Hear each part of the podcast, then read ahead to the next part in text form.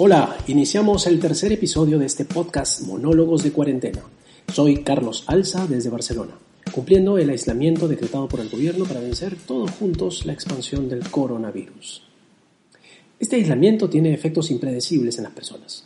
Les cuento que en los últimos días varias personas me han escrito contándome historias durante su cuarentena. Si tienes una, por favor, no dejes de escribirme a carlosalzabarco.gmail.com.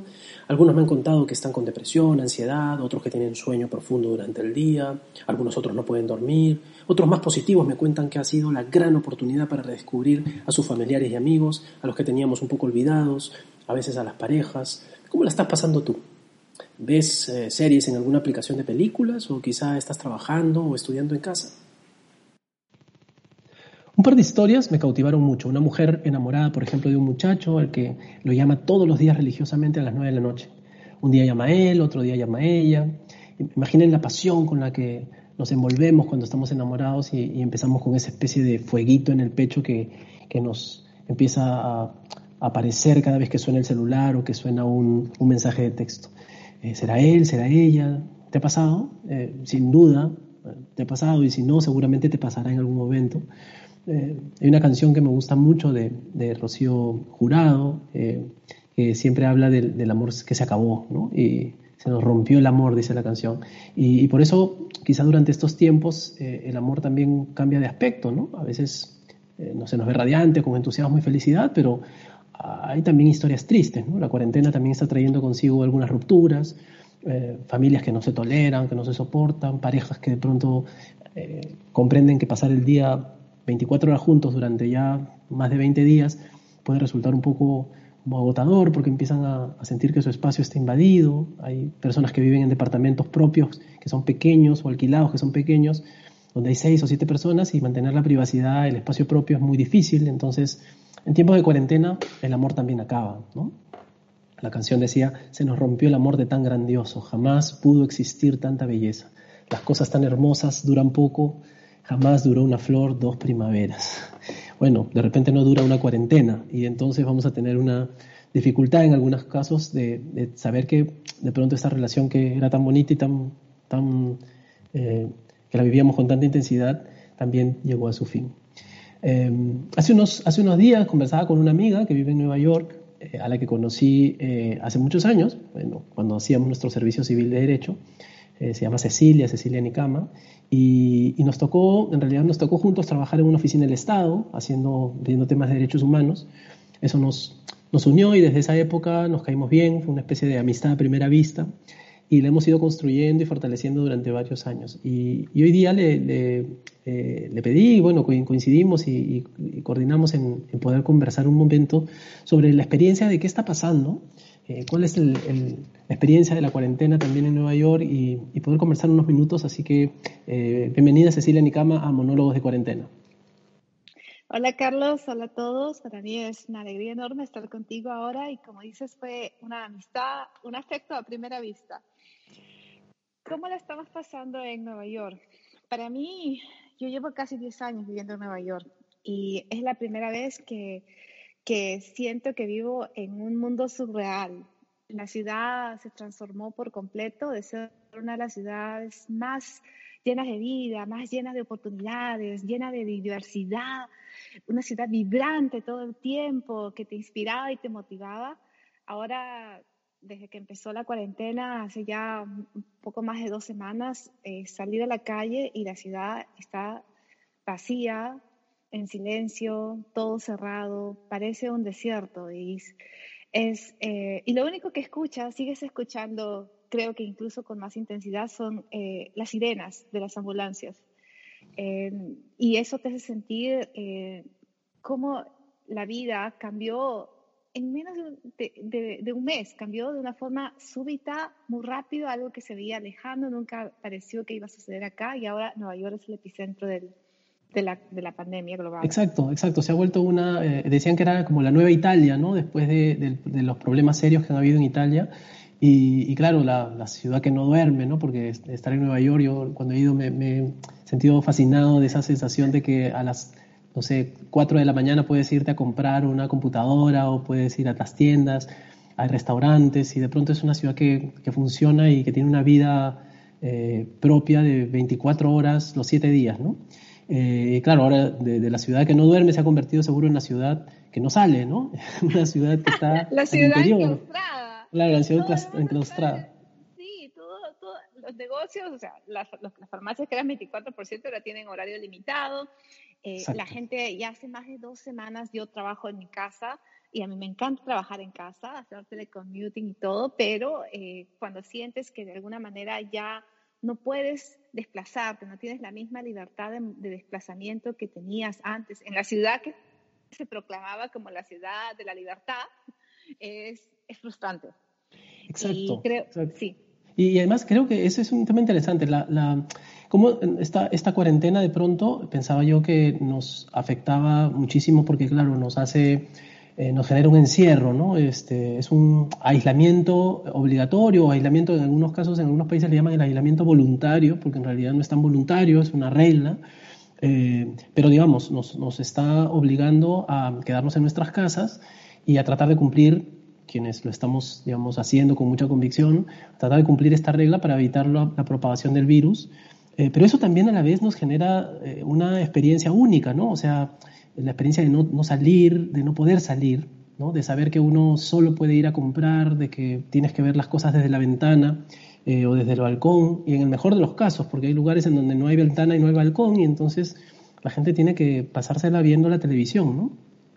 Entonces esta experiencia de libertad es una experiencia de, de sentirnos un poco atrapados, ¿no? es como el, el pequeño, la pequeña ave que está dentro de la jaulita y ve que todo afuera es, está abierto y no puede salir.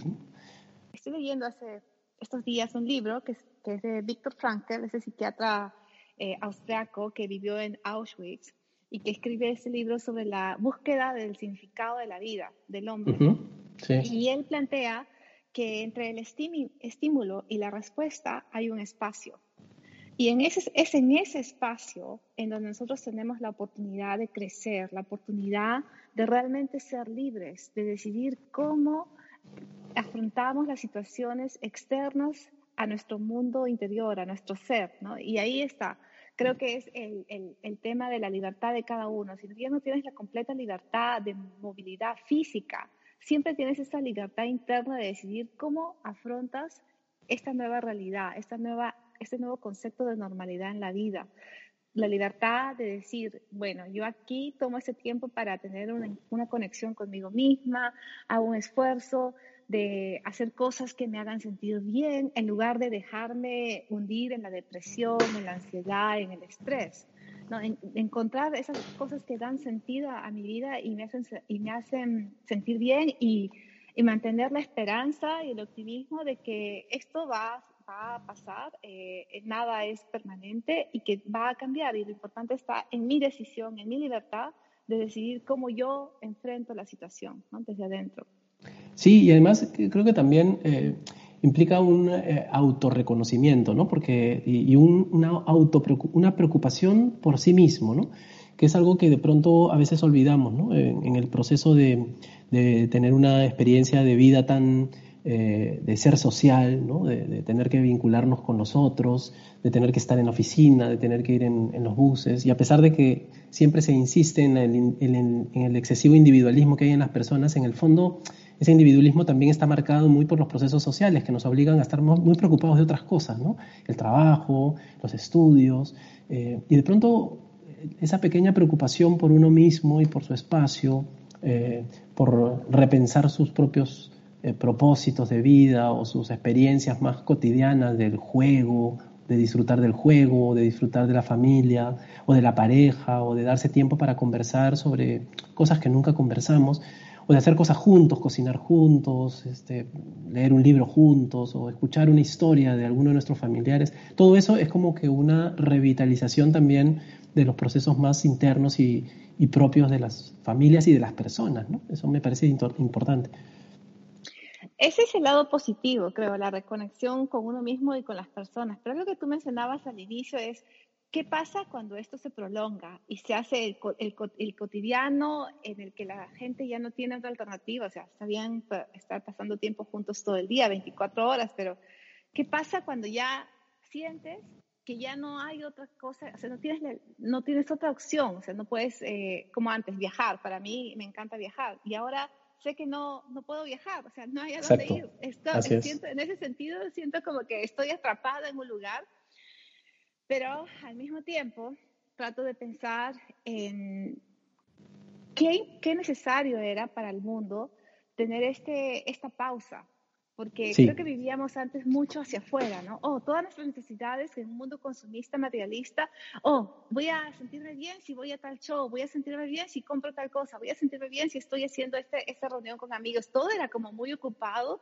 pero no había un espacio para nosotros mismos. Y creo que este es el momento de esa oportunidad de que tenemos el espacio para nosotros mismos y toca nuevamente como organizar organizar esos momentos. No significa que vas a estar 24 días aburrido en un departamento chiquitito, sino en cómo organizas ese tiempo. ¿Qué haces tú para que te sientas mejor, para que continúes creciendo como persona, para que tu relación de pareja se continúe alimentando, para que en lugar de centrarte en las, en las dificultades o en los desafíos, podamos seguir viendo con esperanza eh, qué positivo tenemos. Y esto va de otro lado con algo que también planteabas al inicio hay diferentes situaciones, eh, diferentes personas, unas más afectadas que otras. Y yo creo que debemos ser cada uno consciente de todo lo que tenemos que agradecer. Por más que sea mínimo, ya solo el hecho de estar sano, de, poder ver, de, las cosas esenciales que tenemos, tener una cama donde dormir, un techo donde puedas estar, hay mucha gente que no lo tiene. Y, y para muchos la realidad va a ser mucho peor. Entonces, ¿cómo, cómo poder darse el lujo de sentirse mal cuando en realidad tenemos tanto que agradecer y debemos hacer eh, eh, debemos utilizar eso para poder estar bien y poder ayudar a otros que en realidad están mucho peor que nosotros y la situación como se viene parece que no va a ser fácil, ¿no? Así es, así es. Y tú mencionabas un tema que, que yo mencionaba al, inicio también, y es el tema de cuánto, a ver, a veces estos procesos sirven para eh, que algunas cosas se consoliden mucho y otras también para que se quiebren y se terminen, ¿no? Eh, en, el, en, el, en, las parejas, por ejemplo, está pasando mucho. Algunas, algunos amigos y, personas que, que, incluso a propósito del podcast me han escrito contándome algunas historias, eh, me cuentan que, claro, en algunos casos, por ejemplo, este, han iniciado una relación, están viviendo juntos recién y de pronto esta es la oportunidad perfecta porque, claro, digamos, están compartiendo ese momento inicial y, y estar juntos durante estos, este mes, digamos, eh, les está permitiendo conocerse mucho y aprender uno del otro y están en esa luna de miel, digamos, del, inicio de una relación. Pero, ¿qué pasa con aquellas personas que de pronto también han estado acostumbradas a vivir sus propios espacios, a tener su espacio personal y ahora resulta que están en un pequeño departamento teniendo que compartir todo el día el mismo espacio y, un poco que no pueden llegar a no, a no soportarse, a no aguantarse o a o a darse cuenta de que hay cosas que no toleran y, también las relaciones empiezan a, terminar o acabar. ¿no? Yo ya conozco tres, cuatro historias de situaciones en las que la cuarentena no solo se ha llevado su libertad, les ha arrebatado la libertad, sino también les ha arrebatado de algún modo eh, la, la, relación, digamos, ¿no? y el, el, el, encanto de una relación. ¿no? ¿Qué, ¿Qué piensas sobre eso? No solo la cuarentena, diría yo, yo diría todo el efecto de, las medidas que se han tomado para combatir el corona, eh, la pandemia del coronavirus, porque hay parejas también que por situaciones de falta de empleo eh, ya no pueden permanecer en el mismo lugar, tienen que volver a sus países, eh, uno de ellos por, por ser el caso que conozco más de cerca, eh, y separarse, ¿no? Hay una separación ahí súbita que tal vez no, no estaba en el plan de ninguno de ellos, pero las parejas también terminan separadas. Ahora, yo, yo creo firmemente que una de las, la energía más poderosa que tenemos es el amor. El amor en sus distintas expresiones. Y creo que cuando uno ama de, una forma verdadera, sin, sin, ponerle al otro sus cuestiones internas, sino de una manera más madura quizás, puede sentir un poco más, un poco, acercarse mucho más a ese, al poder de esa energía. Y pensaba mucho en, en, una historia que conozco de hace algún tiempo, la historia de Rumi y, Chance, Chance de Tabriz. Eh, es una historia en la que ellos se conocen, se ven una vez y ambos se impactan. Luego se separan, luego eh, Chance viene a Konya, a la ciudad donde vivía Rumi, Y, eh, desde, el, desde, el, primer momento que ellos se ven, la energía, la conexión fue tan profunda que pasaron horas y horas, pasaron horas, días encerrados, hablando de, de cosas, de, un montón de cuestiones, filosofía mística y espiritualidad, al punto de que la gente en el pueblo de Enconia estaba como muy suspicaz. ¿Qué, ¿Qué, pasó con este nuevo personaje que viene y se apodera de, de, de, Rumi, que era como el maestro en esa ciudad, ¿no?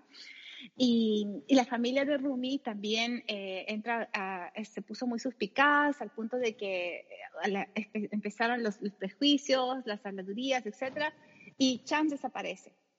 Cuando Chance, eh, cuando Chance desaparece, Rumi se queda realmente desconsolado y le pide a su hijo mayor que vaya a buscarlo por todos los lugares del mundo. Y va, lo busca y, nunca lo encuentra. entonces cuando viene, el, cuando viene el hijo sin haber encontrado a Chance, eh, quería, las especulaciones eran de que lo habían matado, que se había ido. Rumi no pudo creer nunca eh, que Chance lo pudiese haber abandonado, pero es que toda la, toda la gente en el pueblo tenía prejuicios contra él, nadie lo quería, etc.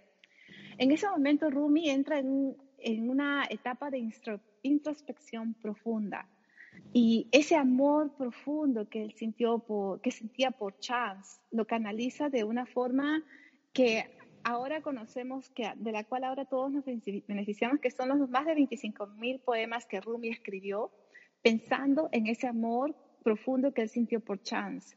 Y Rumi decidió cuando Chance nunca más pudo volver, empezó a girar, a girar y girar y girar y girar, como lo buscaba por todos lados, pero era, era un simbolismo de que giraba, giraba y así surge la, la, la escuela de los derviches en, en Turquía. Esta, esta, lo, que me, lo que me llama mucho la atención de la historia es como la, la no solo la libertad que tenemos, pero sino también el poder del amor, de poder canalizar algo que puede ser la pérdida, este, este, el poder, el pensar cuánto uno extraña, cuánto uno, eh, el, cuánto uno le falta tener esa persona que tanto amas, pero que nunca vuelve, ¿no? Y cómo ese amor se transforma en los bellísimos poemas de Rumi que ahora todos podemos leer. Y hay uno que me encanta mucho que dice, mi corazón tiene que romperse hasta que se rompa en libertad. Y creo que esa libertad es de cuando uno encuentra esa profunda conexión con el amor, que a pesar de que la persona no esté contigo, esa persona amada, ese amor profundo vive siempre en ti y puedes compartirlo con mucha gente, así como lo hizo Rumi a través de sus poemas. Hay veces que olvido completamente lo que es tener compañía. Inconsciente y demente, voy salpicando energía triste por doquier. Mi historia se puede relatar bajo distintas formas. Romance, chiste verde, guerra, vacante. Divide mi olvido por cualquier cifra y se esparcirá por todas partes. Estas oscuras sugerencias que obedezco, ¿serán parte de algún plan? Amigos, tened cuidado. No os acerquéis a mí por curiosidad ni por compasión es uno de los eh, poetas, además que se considera uno de los más populares poetas en Estados Unidos, ¿no? es, persa y sin embargo ah, sus, poemas han sido muy difundidos y conocidos. Yo creo que una de las cosas más bonitas de la historia además es esta idea de el, encuentro, ¿no? se habla mucho del encuentro de, Rumi, eh, no solamente con, con, la otra persona, sino que eso le permite encontrarse a sí mismo, ¿no? Y eso es muy interesante porque es una... Eh, digamos, se ve el amor como una oportunidad para también autoconocerse, ¿no? La idea del autoconocimiento, que era una idea muy griega y que sin embargo eh, se retoma en, esta, en esta o, o, aparece en esta literatura, eh, en esta historia, ah, para mostrarnos también un poco cómo es que, digamos, a veces uno se, en estas situaciones de relacionamiento amoroso, afectivo, uno también se reencuentra, ¿no? Y, puedes, incluso en la, en la unión o en la separación, eh, cuando el amor es profundo y verdadero, eh, también te transforma, ¿no? Es lo que le llaman el poder transformador del amor, que es, que es algo que me parece muy potente y muy, muy poderoso. Sí, quizás esa sea una de las lecciones que creo que muchas personas que pasamos por una separación en este, en este contexto de la pandemia, donde ya la energía del mundo está realmente sobrecargada y eso afecta la vida individual de cada uno, es pensar un poco en ese lado, ¿no? ¿Cuál es el, la lección que tenemos que aprender a causa de esta situación que puede ser la que no, no esperábamos, no nos gusta, no es la más cómoda posible, pero un poco confiar en el proceso y cómo a, trans, usar cómo vivir esa energía tan poderosa que es el amor para transformarnos en nosotros mismos, con esa esperanza firme de que las cosas van a mejorar. Me siento como la tierra, anonadado ante lo que ha traído la atmósfera. Lo que conozco está aumentando en mi interior. La lluvia empreña de misterio cada molécula. Gemimos con las parturientas. La tierra grita, soy la verdad y aquí está la gloria. Se rasga al abrirse y nace de ella un camello. Una rama cae del árbol y se convierte en serpiente. Mahoma dijo, el creyente leal es como un buen camello, que mira siempre a su dueño, el cual le cuida la perfección, le marca al hierro la hijada, le da heno, le ata las rodillas con reglas razonables, y ahora le afloja todas las ataduras y deja al camello danzar, lo cual rompe la brida y rasga las mantas.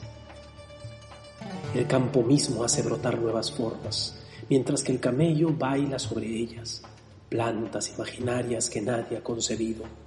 Pero todas estas nuevas semillas, por mucho que lo intenten, no pueden revelar el otro sol, lo tapan. Aún así, el esfuerzo es gozo uno por uno para seguir hallando perlas en las conchas de ostras. Hay, un, texto de, Rumi, una frase de Rumi que, es muy, muy bonita, que dice, ayer yo era inteligente, por lo tanto trataba de cambiar el mundo, pero hoy soy sabio y estoy tratando de cambiarme a mí mismo. Es una, historia, una, frase muy interesante porque es parte de la historia del mismo, ¿no? de cómo al final eh, digamos, logras eh, eh, no, no, solo pensar lo que está fuera, lo exterior o, lo otro, el, otro, sino también pensarte a ti mismo, y que es lo que un poco decíamos hace un rato con el tema de la cuarentena, ¿no? de cuánto eh, podemos lograr aprovechar o, por lo menos en todo caso, digamos, tener esta, esta, este, esta cuarentena como una oportunidad para, para reencontrarnos a nosotros mismos, para buscar lo que queremos, para replantear nuestros objetivos o simplemente para disfrutarnos, ¿no? en el sentido más eh, eh, de, autoconocimiento y de satisfacción, para disfrutarnos nosotros mismos en términos de saber que estar con uno mismo también es, eh, es algo positivo, ¿no? porque nos permite repensar, y reinterpretar lo que queremos y a veces también tomar nuevos caminos, ¿no? que eso es interesante, porque así como hay algunos que volverán a su patria, así como hay otros que han tenido que, quedarse de pronto en una ciudad que no les pertenece, eh, o, algunos han tenido que quedarse con personas que no necesariamente quieren, es una excelente oportunidad para eh, encontrar un nuevo camino, ¿no? algo nuevo que hacer y, y quizá reapropiarse de algo que, que, no habíamos visto antes ¿no? y que estaba allí. Sí, y yo creo que es importante, em, pensando un poco en esta historia de Rumi, que uno solo se puede cambiar a uno mismo. No podemos cambiar a otros, no podemos cambiar las circunstancias. Entonces, ahí, ahí, es donde radica nuestro poder más, eh, más único, excepcional como seres humanos, es la posibilidad de decidir internamente cómo es que vivimos cada circunstancia por más es difícil que parezca. Y una cuestión creo que también es importante es vivir en el momento presente, no pensar anhelando que, wow, hace tres semanas yo podía hacer tantas cosas que ahora no puedo. Ok, entonces, ¿qué puedes hacer ahora que antes no podías hacer?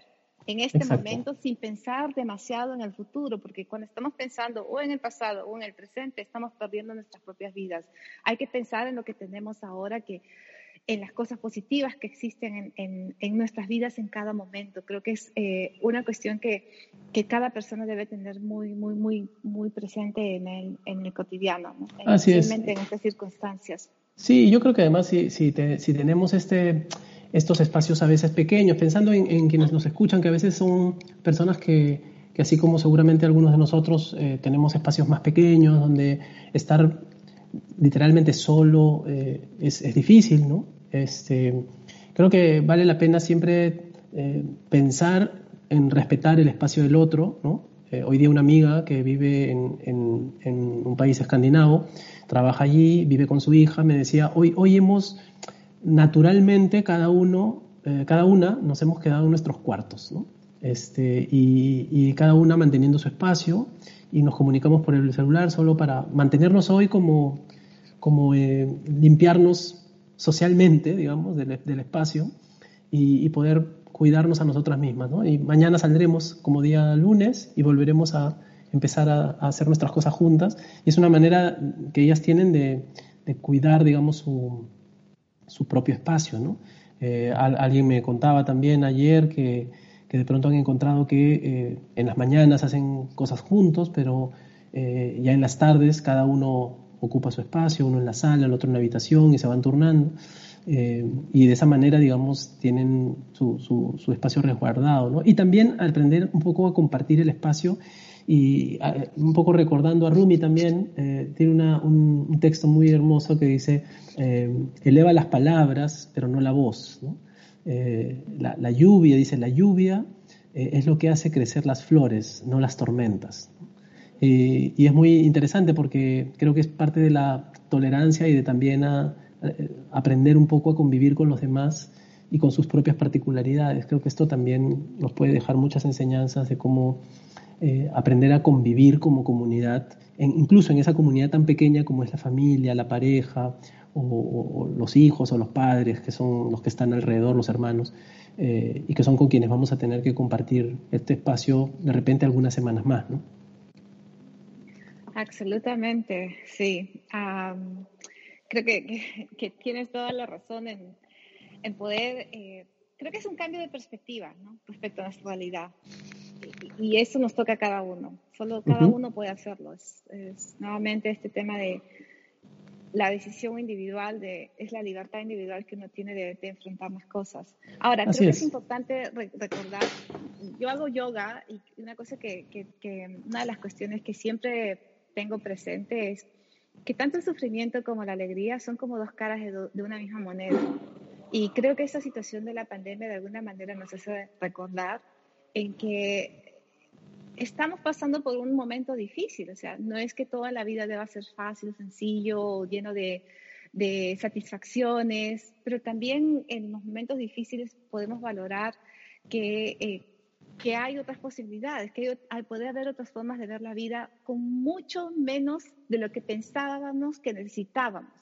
Eh, yo lo veo en mi vida cotidiana. Antes necesitaba ir cosas tan como, no sé si pueden sonar hasta eh, no sé, como irte a hacerte una manicure, una pedicure, o no sé, eh, y yo lo puedo hacer en mi casa, no tengo que salir o hacer cosas que antes pensaba que necesitaba consumir fuera, las puedo hacer yo misma, ¿no? Un sentido más de autosuficiencia y menos dependencia y apego a cosas externas que en realidad no, no, no, nos, no, nos, no nos, hacen felices. La felicidad hay, está dentro de nosotros. Hay una, hay una la hija de un millonario eh, que, que, ha fallecido hace, hace unos días y ella ha posteado en Twitter algo así como, eh, a pesar de que, de que tenemos el dinero, mi padre ha muerto como todos los demás, ¿no? O sea, digamos, eh, esta, esta claridad respecto de, o de esta, esta de tomar conciencia ¿no? y tener claridad respecto de que finalmente somos nosotros, nuestra vida y nuestra salud y nuestra experiencia con los demás casi, casi lo único que no se nos arrebata, ¿no? Eh, y, esa, especie, esa experiencia de libertad que tú mencionabas al inicio, es algo que no se nos arrebata del todo, o sea, eh, nuestra oportunidad de saber que no, de repente no necesitamos muchas cosas que están afuera, y, por eso quizá esta cuarentena va a ser también un quiebre en términos de cómo pensamos la sociedad misma, ¿no? De, cuánto le estamos poniendo al consumismo, a requerir o hacernos, hacernos sentir muchas veces eh, que cosas, hay cosas que son necesarias o parecen necesarias para nosotros y que sin embargo no lo son. Eh, nos hacen sentir que son necesarias y, no necesariamente lo son.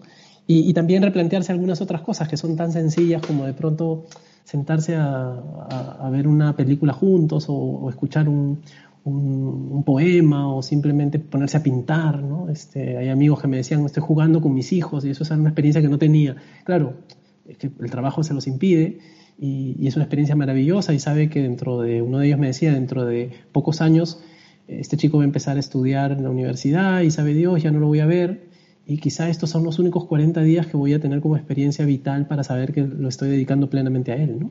Eh, entonces hay, hay, hay, una experiencia propia y particular que creo que vamos a ganar eh, si es que lo repensamos y, no nos desesperamos, porque yo creo que ese es el mensaje principal en la cuarentena, ¿no? No desesperar, mantener la calma, respetar las reglas que se nos han dado y tratar de, digamos, enfocarse en uno mismo, en sentir que uno puede disfrutar este momento a pesar de las circunstancias, que hay que ser realistas, pero que no hay que perder de la perspectiva de que finalmente, al, final del camino, esto poco a poco se resolverá y que seguramente encontraremos eh, nuevas oportunidades y nuevas experiencias. Y quienes tienen un amor de por medio, pues el amor continuará.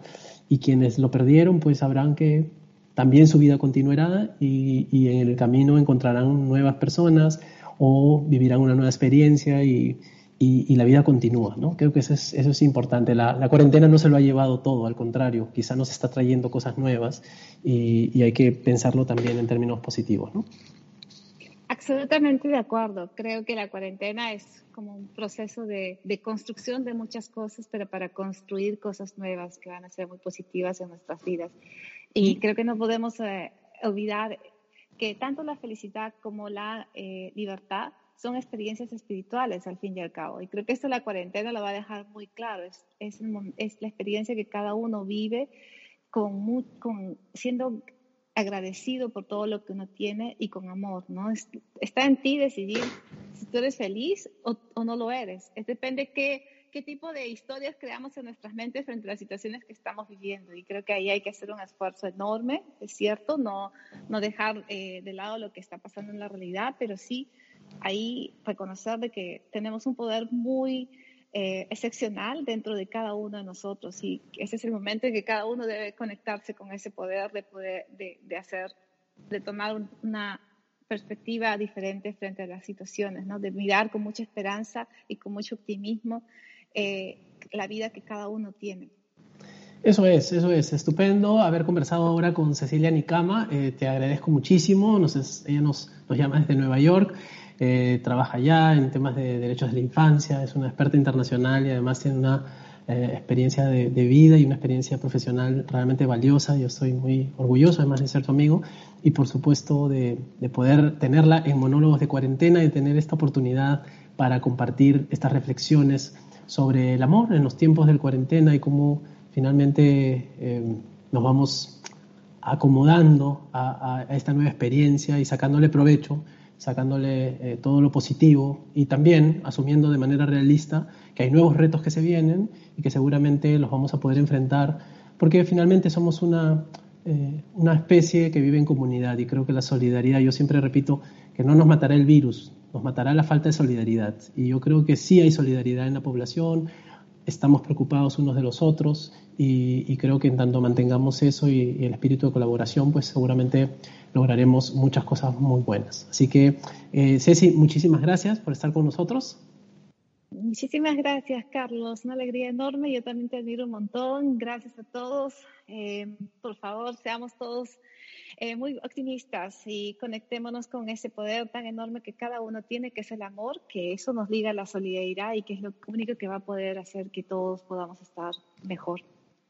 Muy bien, nos encontramos pronto entonces. No se olviden de escucharnos aquí en Monólogos de Cuarentena. Estamos en Spotify, iTunes, iBox y también en YouTube. Nos buscan como Monólogos de Cuarentena con Carlos Alza y nos vemos en el próximo episodio.